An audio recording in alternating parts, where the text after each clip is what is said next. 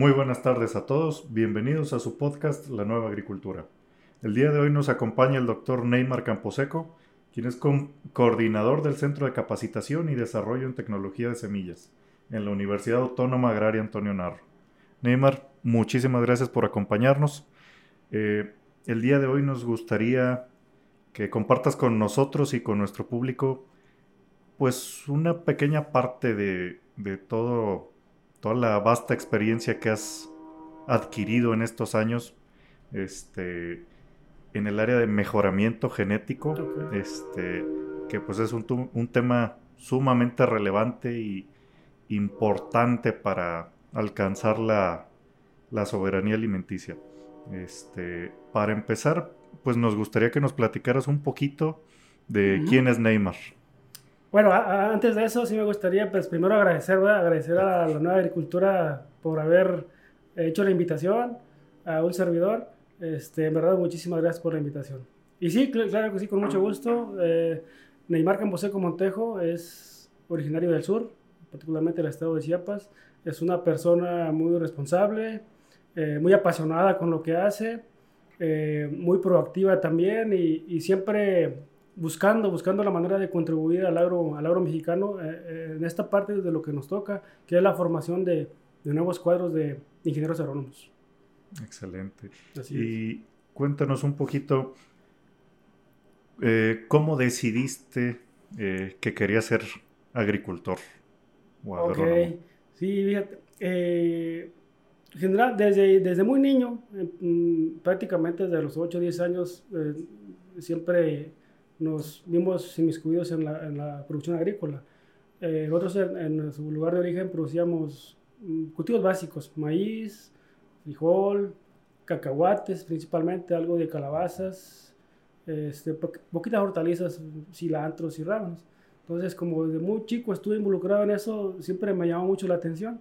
Y, y eso fue, de cierta manera, algo que me impulsó. Que te inició sí, en, lo que me impulsó. en el mundo de la agricultura. Ándale. Eh, lo otro lo otro es, es este, pues de cierta manera había pocas oportunidades ahí hay una de las oportunidades que, que tuvimos este, por la falta de recursos fue justamente venir a esta institución que era donde había el, el perfil y aparte habían muchas facilidades para, para estudiar. Sí, sí, la Narro es sumamente bondadosa, ¿no? ah, sí, la verdad que sí, muchísimo. que, bueno, para los que no sepan, yo también estudié por ahí en la, en la Narro. Fui, de hecho, compañero de, de Neymar en el posgrado. Y pues sí, creo que todos los buitres que, que hemos pasado por ahí, pues estamos sumamente agradecidos con la universidad por, pues, por lo generosa que fue con nosotros. Sin duda, Y, este, y bueno, me gustaría que ahora nos cuentes un poco eh, sobre tu experiencia laboral. Sé ah, que trabajaste por ahí en, en los Bell Peppers este, y ahora estás en el área de mejoramiento genético. Así es. La, la experiencia después de, de, egresar de la universidad, yo egresé en 2011, este, en, en junio de 2011.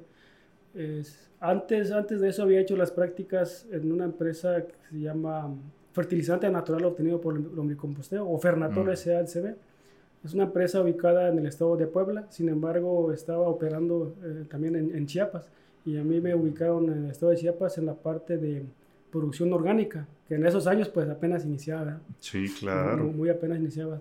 Eh, eso fue en 2011 que estuve alrededor de un, año con ellos. Eh, posterior a ello, yo estudié el posgrado en horticultura, que ahí nos tocó coincidir, justamente en la maestría en horticultura.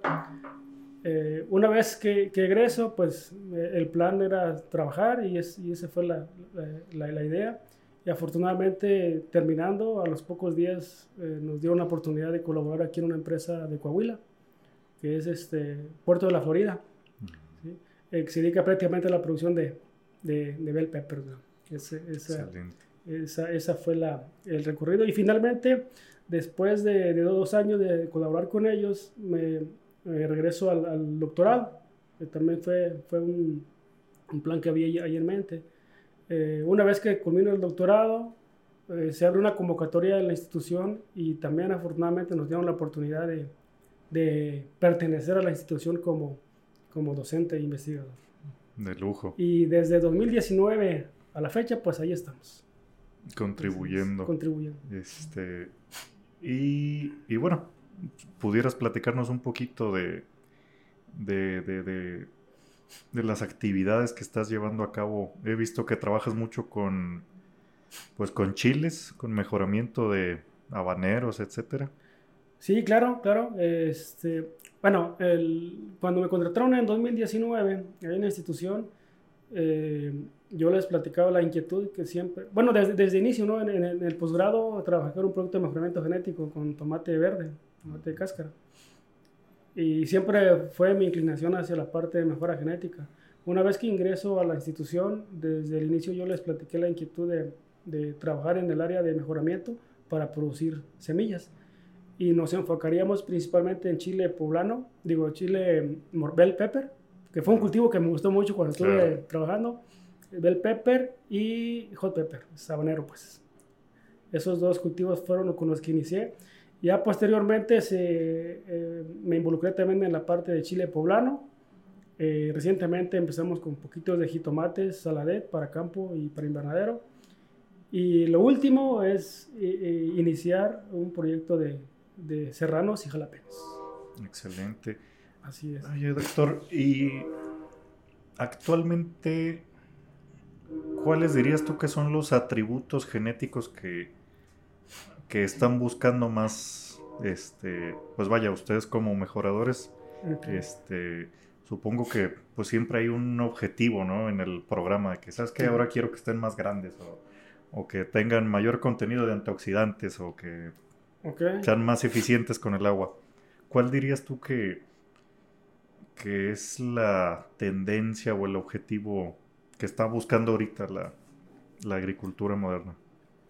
Bien, eh, yo considero desde mi punto de vista que es eh, lo primero es el rendimiento. ¿El rendimiento por qué? Porque mm, cada vez somos más bocas que Más alimentar y menos, a veces menos superficie, entonces tenemos que optimizar la superficie y uno de los objetivos del mejorador es generar, ma- en primera instancia, mayor rendimiento. ¿verdad? Obviamente el rendimiento está eh, concatenado con otras variables como la tolerancia a plagas, enfermedades, eh, la resistencia o tolerancia a salinidad, a sequía. Siempre es un, es un indicativo, pues, el rendimiento. Eh, como tercer punto, podría, pondría yo la, la calidad nutricional, que es lo que mencionas, la parte de generación o mayor producción de antioxidantes. Excelente. Este, y hablando un poco de, nuevamente, de tendencias o innovación, Este, ¿qué tecnologías nuevas se, pues, se, se vienen en el tema de, de mejoramiento? Bien, eh, para ser sinceros, en la universidad no tenemos muchas tecnologías ac- actualizadas. Es, es- sí, Es, es- es más mejoramiento es tradicional. mejoramiento tradicional. Sin embargo, como me, tocó, me tocó visitar empresas de clase mundial como Bayer y Corteva, la tendencia que traen ellos es edición genética, que desafortunadamente nosotros aquí en la institución no lo podemos hacer. Eh, edición genética y manejo de base de datos o, o megabase de datos y con esos datos tomar decisiones y prácticamente ellos diseñan desde la base de datos qué es lo que van a ofertar y en eso pues nosotros nos falta mucho para llegar a eso. Sí, sí, me imagino la clase de infraestructura que se requiere para, para esto, ¿verdad? O sea, tienen ya como una biblioteca de genes y Ándale. De ahí agarran de algo así. genes De ahí ya agarran algo así. identificados y esos son los que prácticamente lo diseñan con los datos. Esto para esto. agarran y los insertan. Con el famoso CRISPR, ¿no? Ándale. Excelente. Qué chulada, qué chulada. Qué, qué bueno. Realmente, pues el mejoramiento tradicional, pues no tiene nada de, nada de malo ni nada de, vaya, retraso, por así decirlo. O sea, es- No, es, una eh, tecnología que a mí me parece sumamente efectiva. De hecho sigue muy vigente. Bueno, e- esa parte fue en la parte de cereales como maíz. La parte hortícola, que también me tocó visitar y platicar con las personas directivas en su momento, ellos sí combinan, combinan tradicional, Claro. pero Con con, marcadores moleculares. ¿Para qué marcadores moleculares? Ellos siempre están buscando la tolerancia a patógenos, en particular virales. Y esa, y esa también no la hacemos nosotros. Y la, y, la empresa privada, ellos, ellos sí la hacen. Sí, creo que el, el tema de virosis es, es complicado. Este, pues vaya, vas a, campos y, y realmente no hay ni soluciones. No. Este, hablas con los agricultores y, oye, pues es que veo que empieza la virosis, ¿qué, ¿qué, se ha hecho? ¿Cómo le hacemos? Y dicen, pues le estoy aplicando todas las semanas esto y esto y esto y esto, pero no me la quito de... Sí, siempre te preguntan cómo la controlo. No me la quito de encima. Sí. es un tema bien complicado. Es complejo, es muy complejo. Así es. Pues en esa parte, igual aquí en la universidad todavía no llegamos desafortunadamente. Este, pues la, la, idea es hacer convenios con la industria privada para que lo que se genere, lo poquito que se genere la institución, nos ayuden a hacer ese tipo de estudios. Que justamente la, la vinculación con la industria, es, la idea es para eso también. Sí, sí, es fundamental este, colaborar con, con las instituciones públicas, tanto como laboratorios privados. Ándale. De acuerdo. Exactamente. Este, bueno, una pregunta picosona. Eh, ¿Cuál es tu opinión acerca de los transgénicos? Ok. que pongan atención. Sí, bien, lo particular, yo estoy a favor. Ahora, la razón, tan simple, es que no va a haber alimentos suficientes para todos. Y querramos o no, lo vamos a tener que adoptar en el futuro. Sí, somos del mismo equipo.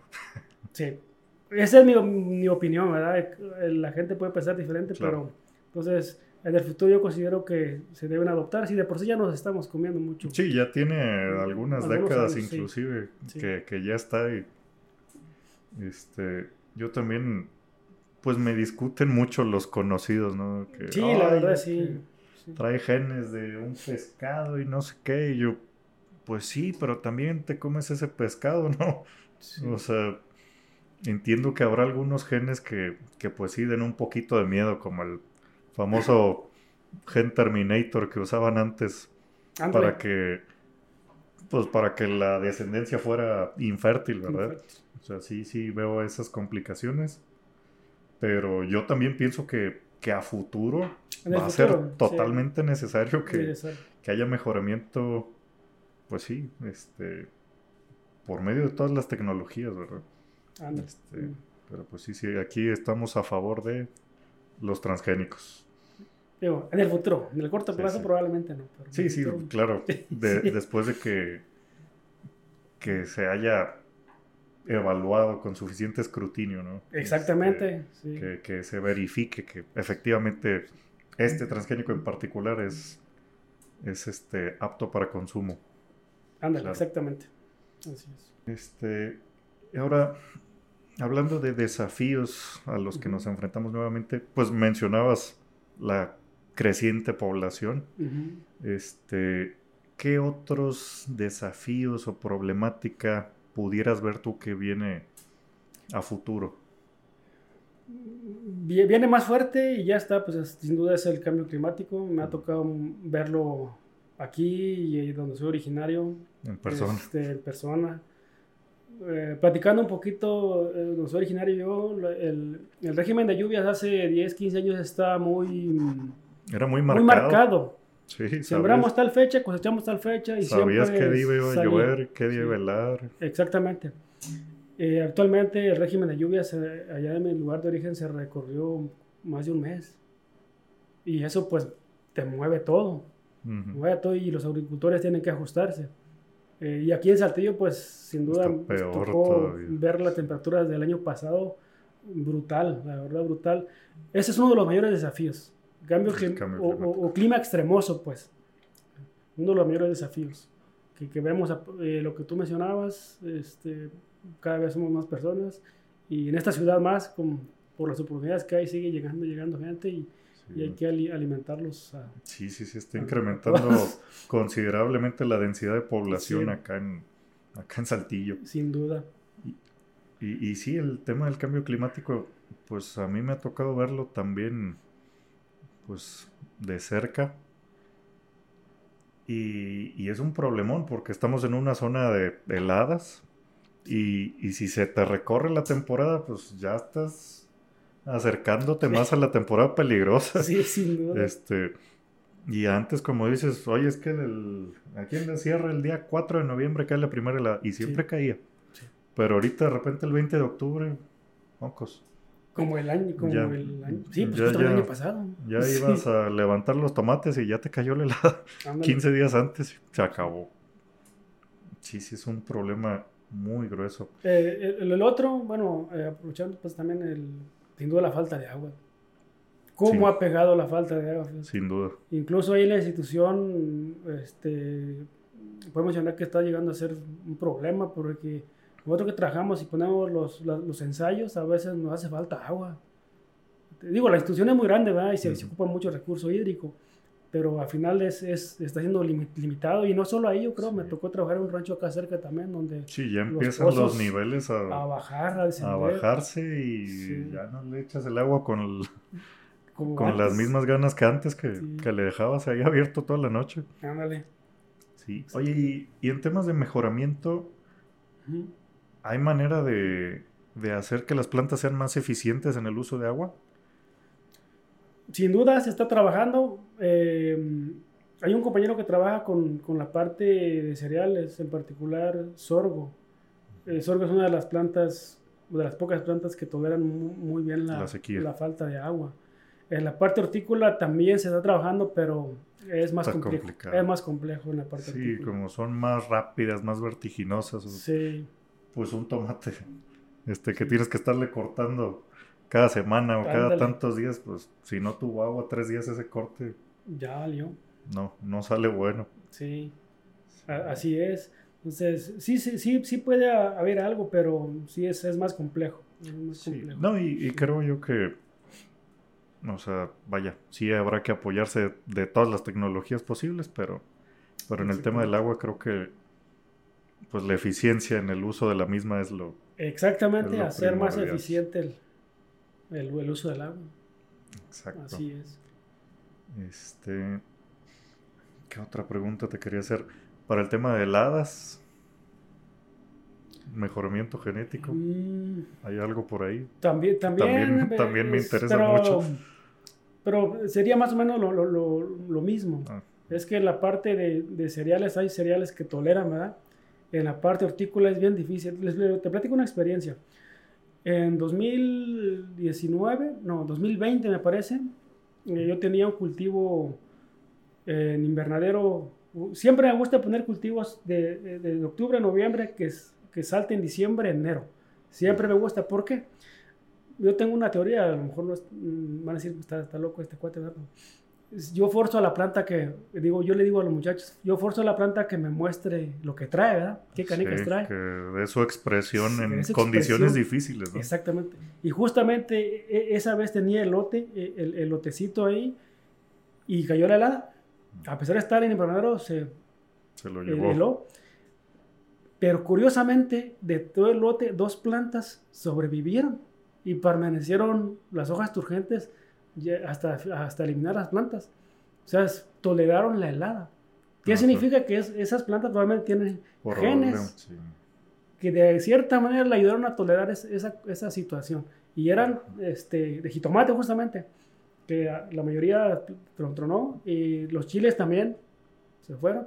Pero sí es, es- curioso cómo las plantas te muestran lo- la genética que traen. Sí, sí, sí, en, en las condiciones adversas. pues, sí. Exactamente, Qué interesante. así es. Sí, pues puedes tomar esas dos y vamos a hacer cruzas, este, a ver qué le sacamos. seguirlas estudiando y probando. Exactamente, sí, sí, excelente. así es. Este, y hablando un poco sobre la sostenibilidad y la agricultura regenerativa, este,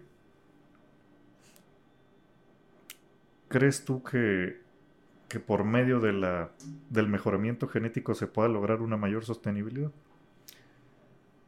Aporta, sin duda aporta. ¿Por qué? Porque el mejoramiento genético siempre este, va a ser enfocado a producir más.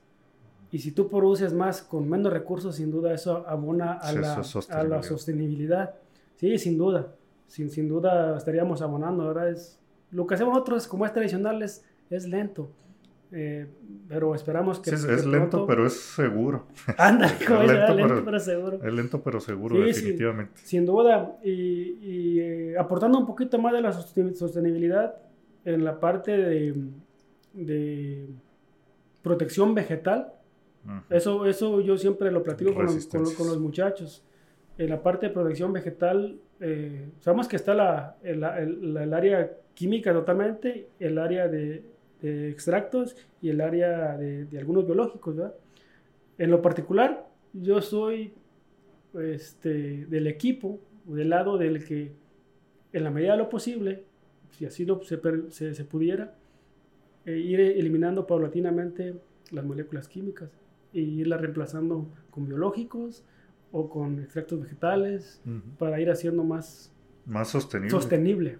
Sí, Así es. nosotros Y no también- contaminar tanto, pues también. Sí, sí el, el medio ambiente y al Y consumidor. al consumidor, exactamente. Este, sí, es, es un hecho innegable que, que a veces hay que hacer uso de los químicos este, en, en ocasiones, pero pues sí hay que ser más, más responsables a veces Sí. como agricultores.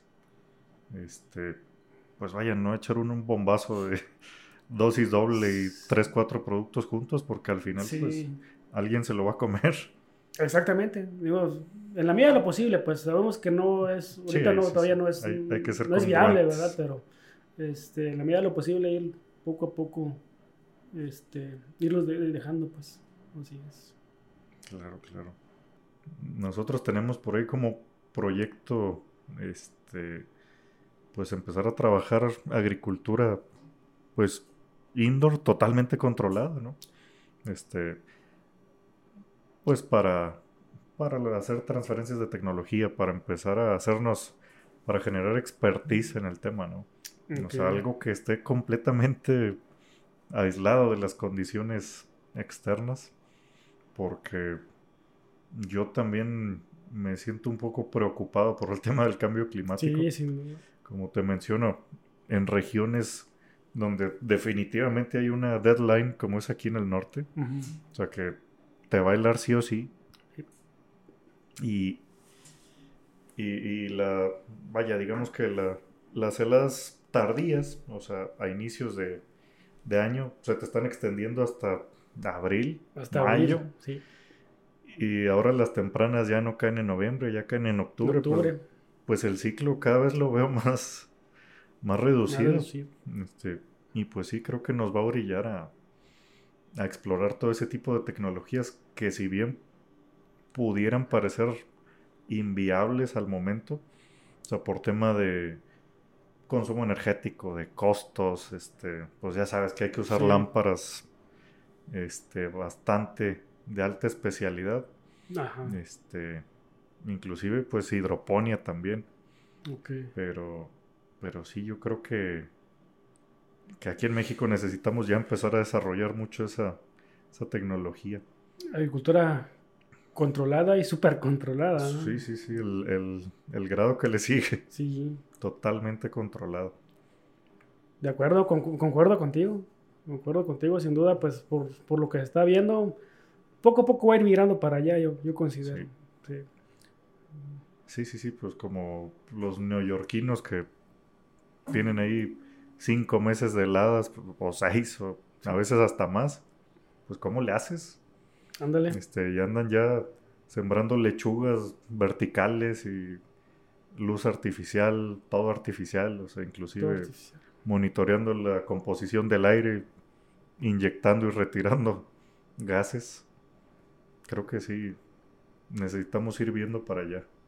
Todo controlado. Sí. Este, y ahora nos gustaría que nos compartas por ahí alguna historia inspiradora para los chavos que nos escuchan o alguna experiencia memorable que, que hayas tenido.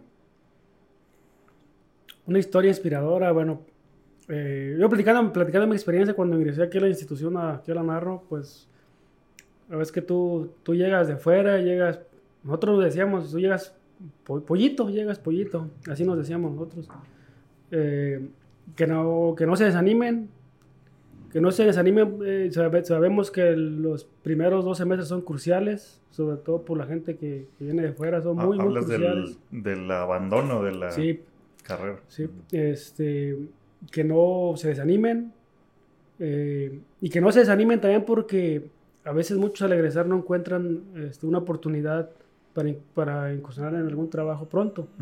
Este, Sí, igual sí, que no se desanimen. Es bien difícil eh, estar en un lugar donde no es tu casa habitual, pero, pero sí, se, sí se puede y, y se logra con, obviamente con mucho esfuerzo y dedicación, ¿verdad? Pues tampoco vamos a, a- a venir aquí, eh, vamos a perder el tiempo, ¿no? Tienen que ser muy Sí, sí, responsables sí. Con, con, lo que, con lo que van a hacer para lograr el objetivo, ¿verdad?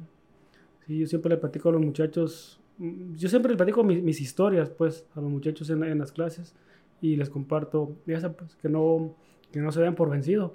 Y, y yo, yo les platico que cuando yo llegué a primer semestre, el único objetivo que tenía era sacar buenas calificaciones. Yo les digo ellos que arriba de, arriba de 8 mínimo. Este, y no hacía otra cosa más que estudiar y dedicarme. Ya pasando el segundo semestre, que ya pasó lo, lo peor, por decirlo así, entonces ya te puedes relajar más. Y sí, es cierto, pues nos relajamos más. Este, y ya pues hacíamos otras cosas, ¿verdad? Pero sí, de inicio es complicado, muy complicado. Sí, sí, Y sí, claro. así es. Y, y, pues como te digo, allá al, al terminar igual que no se desanimen, es, es complejo y, y- batalla uno, la verdad batalla uno bastante. Pero si uno le busca, siempre encuentra oportunidades. Siempre encuentra oportunidades. Entonces... Sí, es- pues yo, yo lo que creo es que el- en pocas palabras, pues la, la historia inspiradora aquí eres tú, ¿verdad? O sea, haber logrado el doctorado, este, pues vaya, se, me consta el, el esfuerzo ahí, pues nos tocó compartir un poquito. Un poquito así Este, es. Pero sí, sí creo que, que aquí lo más inspirador pues es tu misma historia, ¿no? Que hayas logrado el doctorado, el puesto en el que estás, ya estás en el Sistema Nacional de Investigadores. Así es, también este, afortunadamente. También eres estamos. investigador emérito, ¿no? Por parte Aquí del- el estatal, así es. Pues sí, es, es un logro bastante, bastante grande, la verdad. Este, y Neymar, eh, me gustaría que nos dieras unos tres consejos, este, pues como dices a todos los chavos que están por empezar, por entrar a la carrera de, de agricultura o, o que recién están terminando, como mencionas. Tres consejos. Uno, bueno, que sean muy responsables. Ese es uno de los, de los mejores consejos que yo les podría dar. Que cumplan su palabra, Que no falten a las clases. los- que cumplan su palabra, que lo que digan en la medida lo posible traten de cumplirlo. Eh, y lo último, el tercero, que también sean autodidactas. Que seamos autodidactas porque eh, todo, toda la información está en, en- en internet. Todo, pero no- no- a veces no lo sabemos usar. Sí. Entonces, esos serían los tres. Mucha responsabilidad, que sean autodidactas. Y el otro se fue. ¿Cuál fue el otro? Este, hablando de, de ser autodidacta, yo decidí meterme a la maestría en una ocasión que andaba en el rancho Ok. y llegó el patrón dice, oye, una fórmula de fertilización para los manzanos. Yo, ¿cómo? ¿Cómo, caray? Ya, ya titulado de ingeniero, dije, ah, la- me la puso bien difícil, pero una fórmula ajustada, porque esto y que el otro, y que Sí. que tenemos el suelo calichoso y yo creo que total pues usábamos la fórmula que estaba en un libro de hace 40 años Ándale, sí, sí, sí. y así la seguíamos y pues no con resultados óptimos, este cabe mencionar. Y me dijo, ¿cómo que no sabes hacerme una fórmula de nutrición Sí, para el ciclo? Y ya eres ¿Cómo- ingeniero. ¿Cómo vamos a hacer el costeo? ¿Cómo vamos a hacer esto? Y, yo todavía le digo, ¿y a poco usted no la tiene si los es un agricultor de hace 30 años? Ándale. no, pues no la tengo. Y en serio en ese momento dije, no, me falta, Falta mucho. me falta prepararme más. Y, y bueno, si algo bueno deja el posgrado, creo que es eso, ¿no? Que, que te cambian la manera de, de abordar los problemas. sea, te impones a, oye, ahí esto, hay este problema, ¿lo sabes resolver? No, no sé, pues investigale.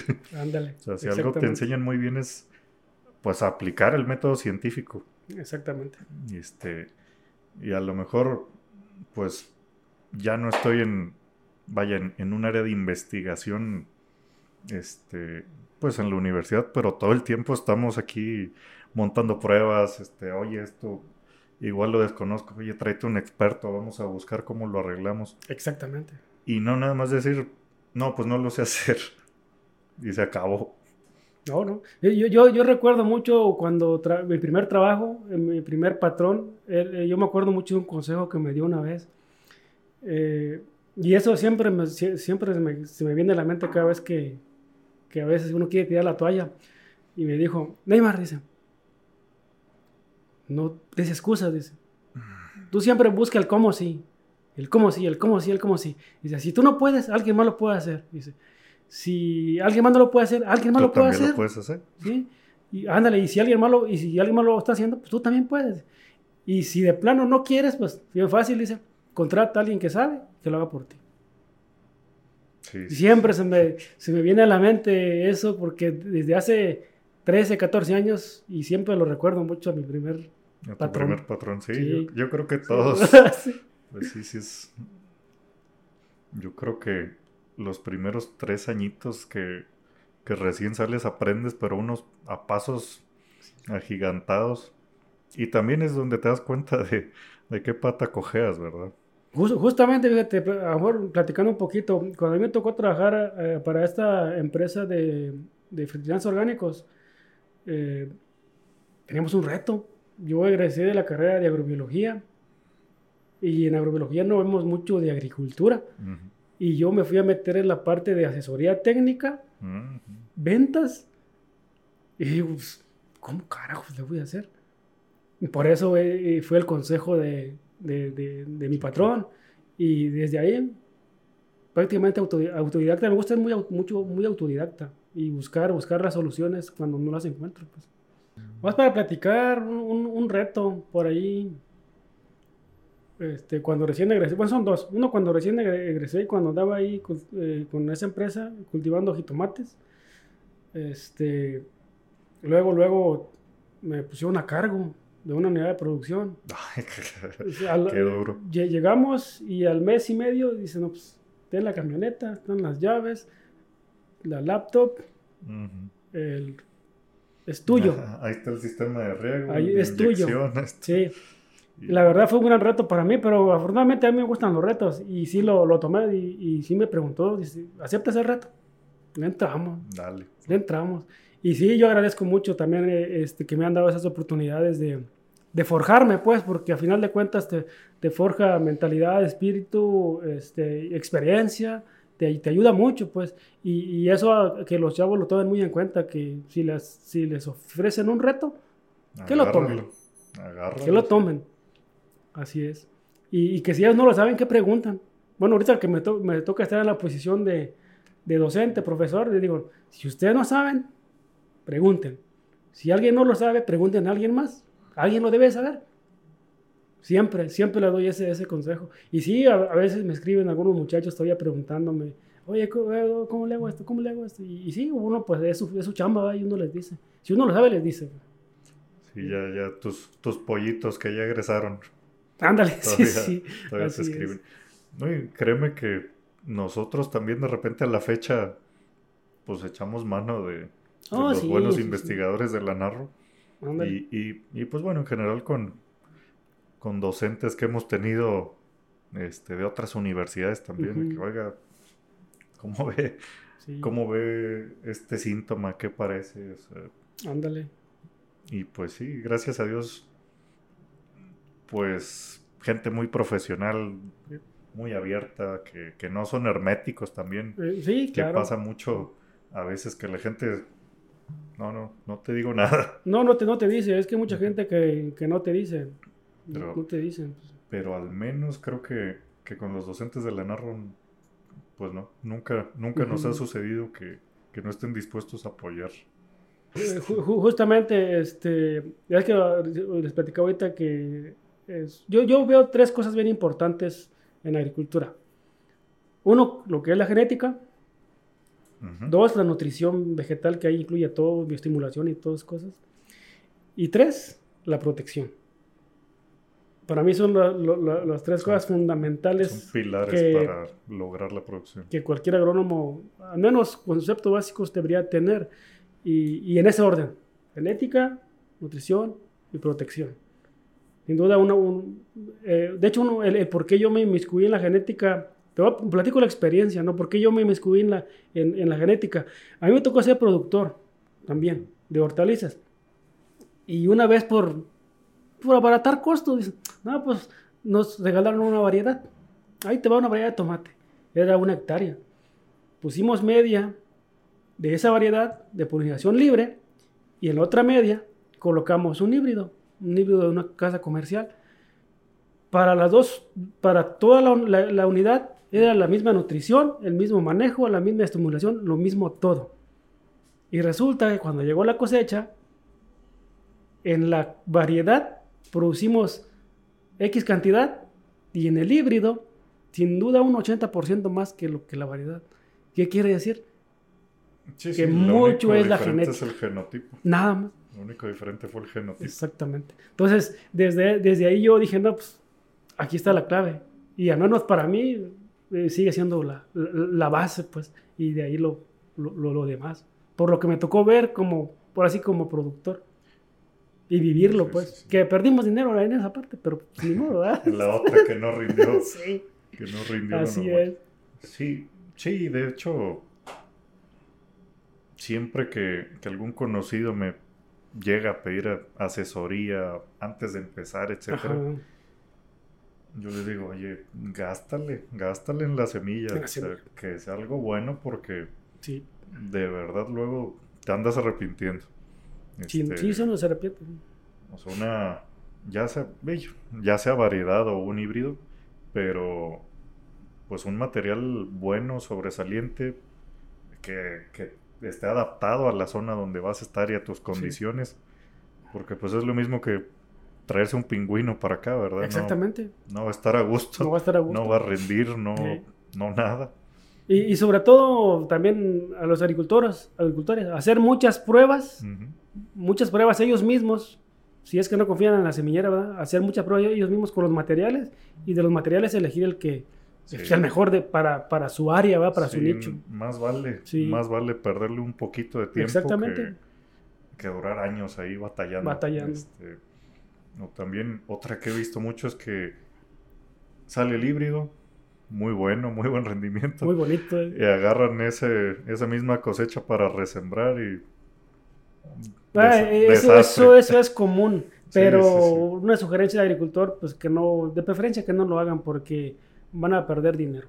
Sí, van a perder dinero. Tiempo, tiempo y dinero. Tiempo y dinero.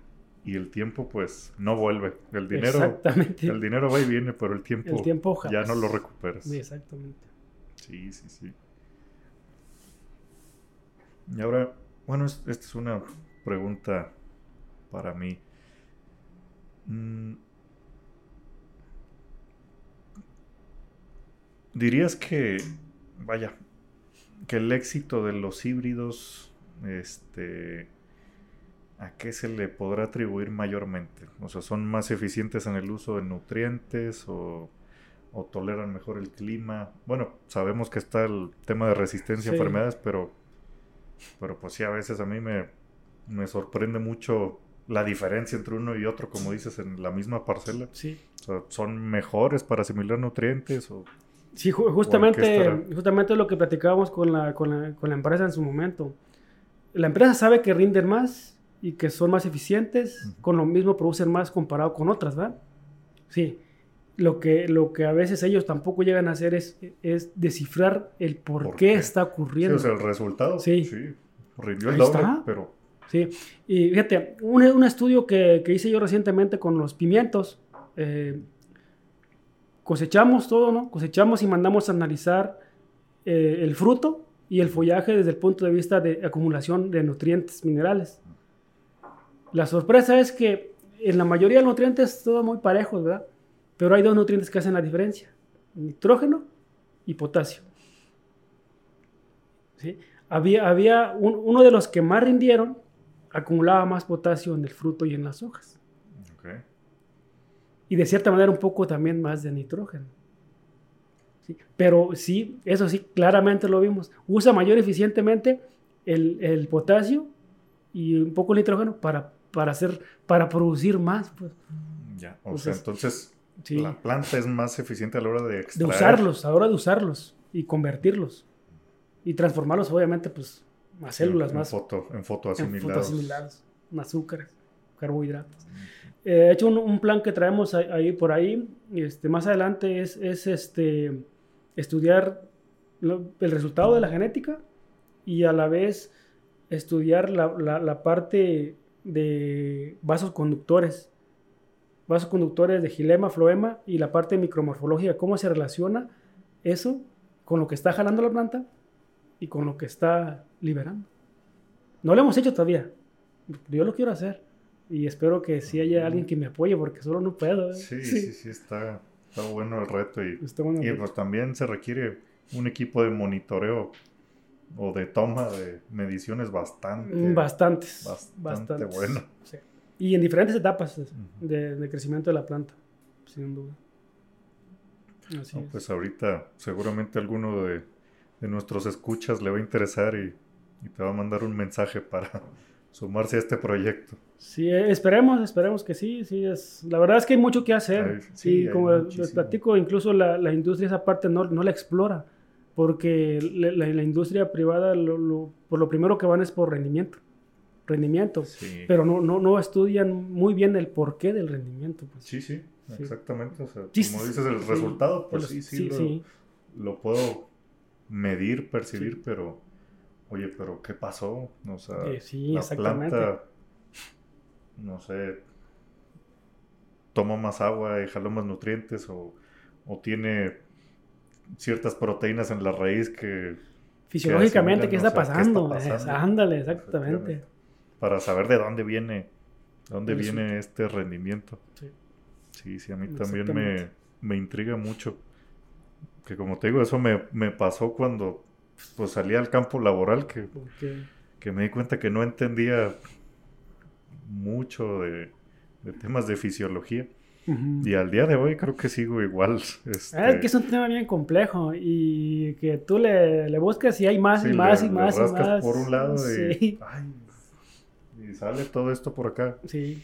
Rutas metabólicas y compuestos y... Un montón de cosas. Y luego a mí me pasa que, que me clavo ahí, que el ácido chiquímico y luego vas por ahí que el aminoácido. Exactamente. Y acabas leyendo sobre una bacteria, caray. Sí haciendo otra cosa. Exactamente. Sí, sí, sí. Pues esa sería la respuesta, ¿no? Estudiar, estudiarlo desde el punto de vista fisiológico, morfológico. Este, pero también en la industria privada no, no lo hacen, casi no lo hacen. De hecho, nos, nos platicaron, pues casi no lo hacen. Y lo mismo de, este, platicaban algunas personas de, de la industria semillera de, maíz, que ellos saben que sí, pero ¿qué está pasando desde, desde la raíz hasta la espiga? Pues porque así es muy complejo y requiere mucho recurso aparte también. Sí, bastante. ¿No? Y, y, vaya también, pues definir si esto está teniendo impacto también en el suelo, o sea, te lo está deteriorando por el, no, o sea, vaya, en sí, pues qué tan eficiente es la planta, ¿no? O sea, o sea, es eficiente en el uso de lo que tú le estás adicionando o se está acabando el suelo y lo va a dejar frito en un futuro. También. Justamente platicando de esto, fíjate, el año pasado este, pusimos unas pruebas aquí en, unos invernaderos, unos superficies bastante grandes. Este, y ellos tenían muchas variedades, pues, muchas nuevas variedades. Y, y justamente una de las variedades produce más menos. Sí, es que ahí está, ahí está lo interesante. Y ahí está el reto, pues. No que produzca más echándole más. Pues, sí.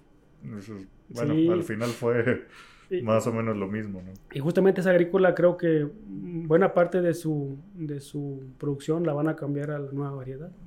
Por la respuesta, porque al final de cuentas es doble beneficio. Ahorras y produces más.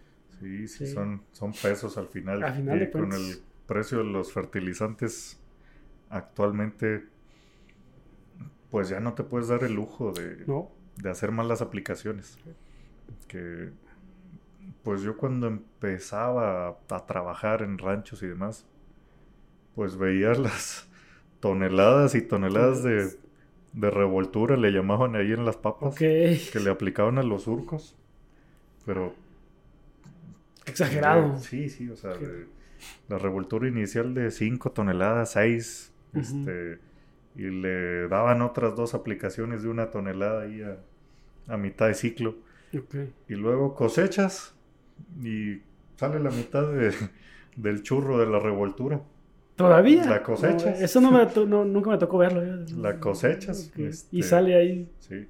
Órale. Que, que bueno, ahora entiendo que pues depende mucho de las condiciones del suelo, Sí. que del pH, de la precipitación, de, de la fuente de fertilizante Sí. que utilizaste.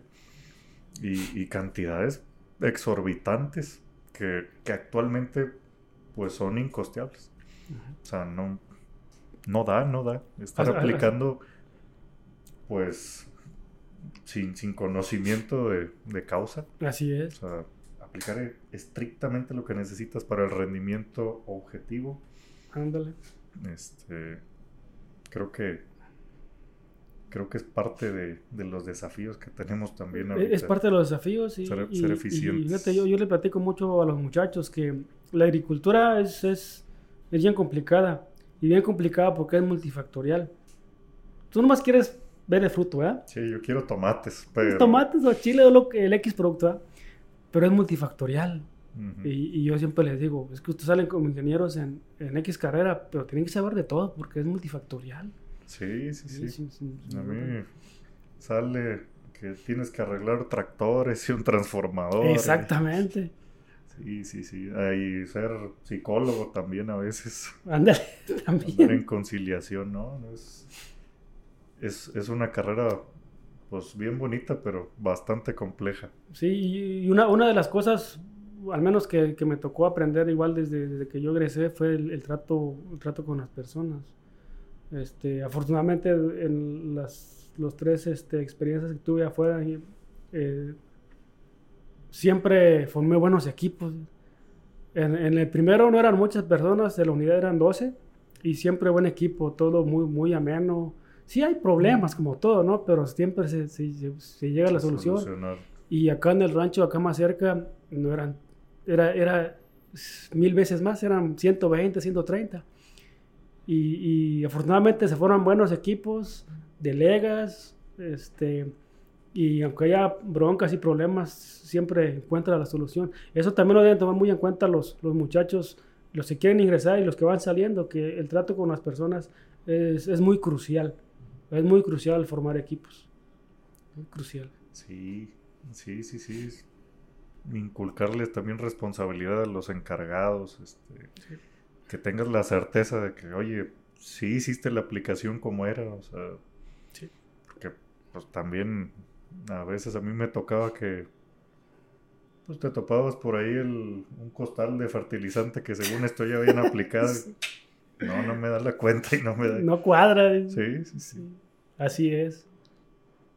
Así es. Justamente por eso yo, yo te platicaba al inicio que un consejo, pues, que sean muy responsables. Sí, sí, porque las implicaciones que trae después no cumplir con, con tu parte, Con tu parte. este, pues es un efecto mariposa, le llamo yo. Ándale, sin duda. Este, Concuerdo con- contigo. Oye, no aplicaste el boro en floración y se te cayeron un montón de botones y Sí. se te cayó el rendimiento 15-20% dentro Ándale. de cuatro meses y ni Sí. supiste qué pasó. Ni supiste por qué. Y, y- Y ahí resulta que pues ya no fue rentable el emprendimiento y, y se va a acabar para todos. Para todos. Entonces, sí hay que ser, bueno, yo al menos siempre he tratado de, de hacerle ver eso al, pues al equipo, ¿no? Al equipo, ándale. Este, todos trabajamos para, pues para llegar a, a, a un fin común, ¿no? Un fin común. Este, y que de ahí salga para todos Exactamente, pues, y que siga, siga generándose para todos. así es. Sí, ese es sin duda.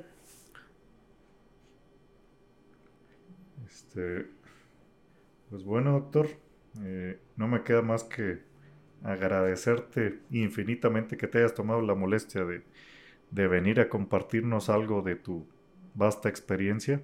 Este, sé que, que el tema de genética le va a interesar a, más de una persona. esperemos que sí. Este, eh, me comentabas que tienes TikTok y que subes videos informativos por ahí. ¿En dónde te pueden encontrar nuestros amigos? Híjole, ahorita no... No, no traes el nombre a la mano. Déjame lo busco, si me permiten. O se los paso y luego ya ustedes pasan la información. Quiera, como quiera lo, lo ponemos por ahí en la descripción de, del capítulo, todas tus redes sociales, por si a alguien le interesa ahondar un poquito más en el tema de, de genética y demás, pues para que te puedan contactar. Sí, de acuerdo, desde ahí estamos a la, a la, a la orden y con gusto les, respondemos. Nos tardamos a veces, pero sí respondemos. Sí, Me imagino cómo andas. Sí, así es. Así es, así es. No, eh, yo agradecido por la invitación, agradecido por la invitación al, al, podcast. Y sin duda, pues, eh, nos gustaría igual pues, colaborar, ¿verdad? Este, si en algún momento se, necesita, pues igual platicar de, otras temáticas también. Sí, vas a ver que, que, sale algo bueno de aquí y, este, y estamos a la orden. Ok, igualmente, quedamos a la orden. Bueno, muchísimas gracias a todos. Gracias.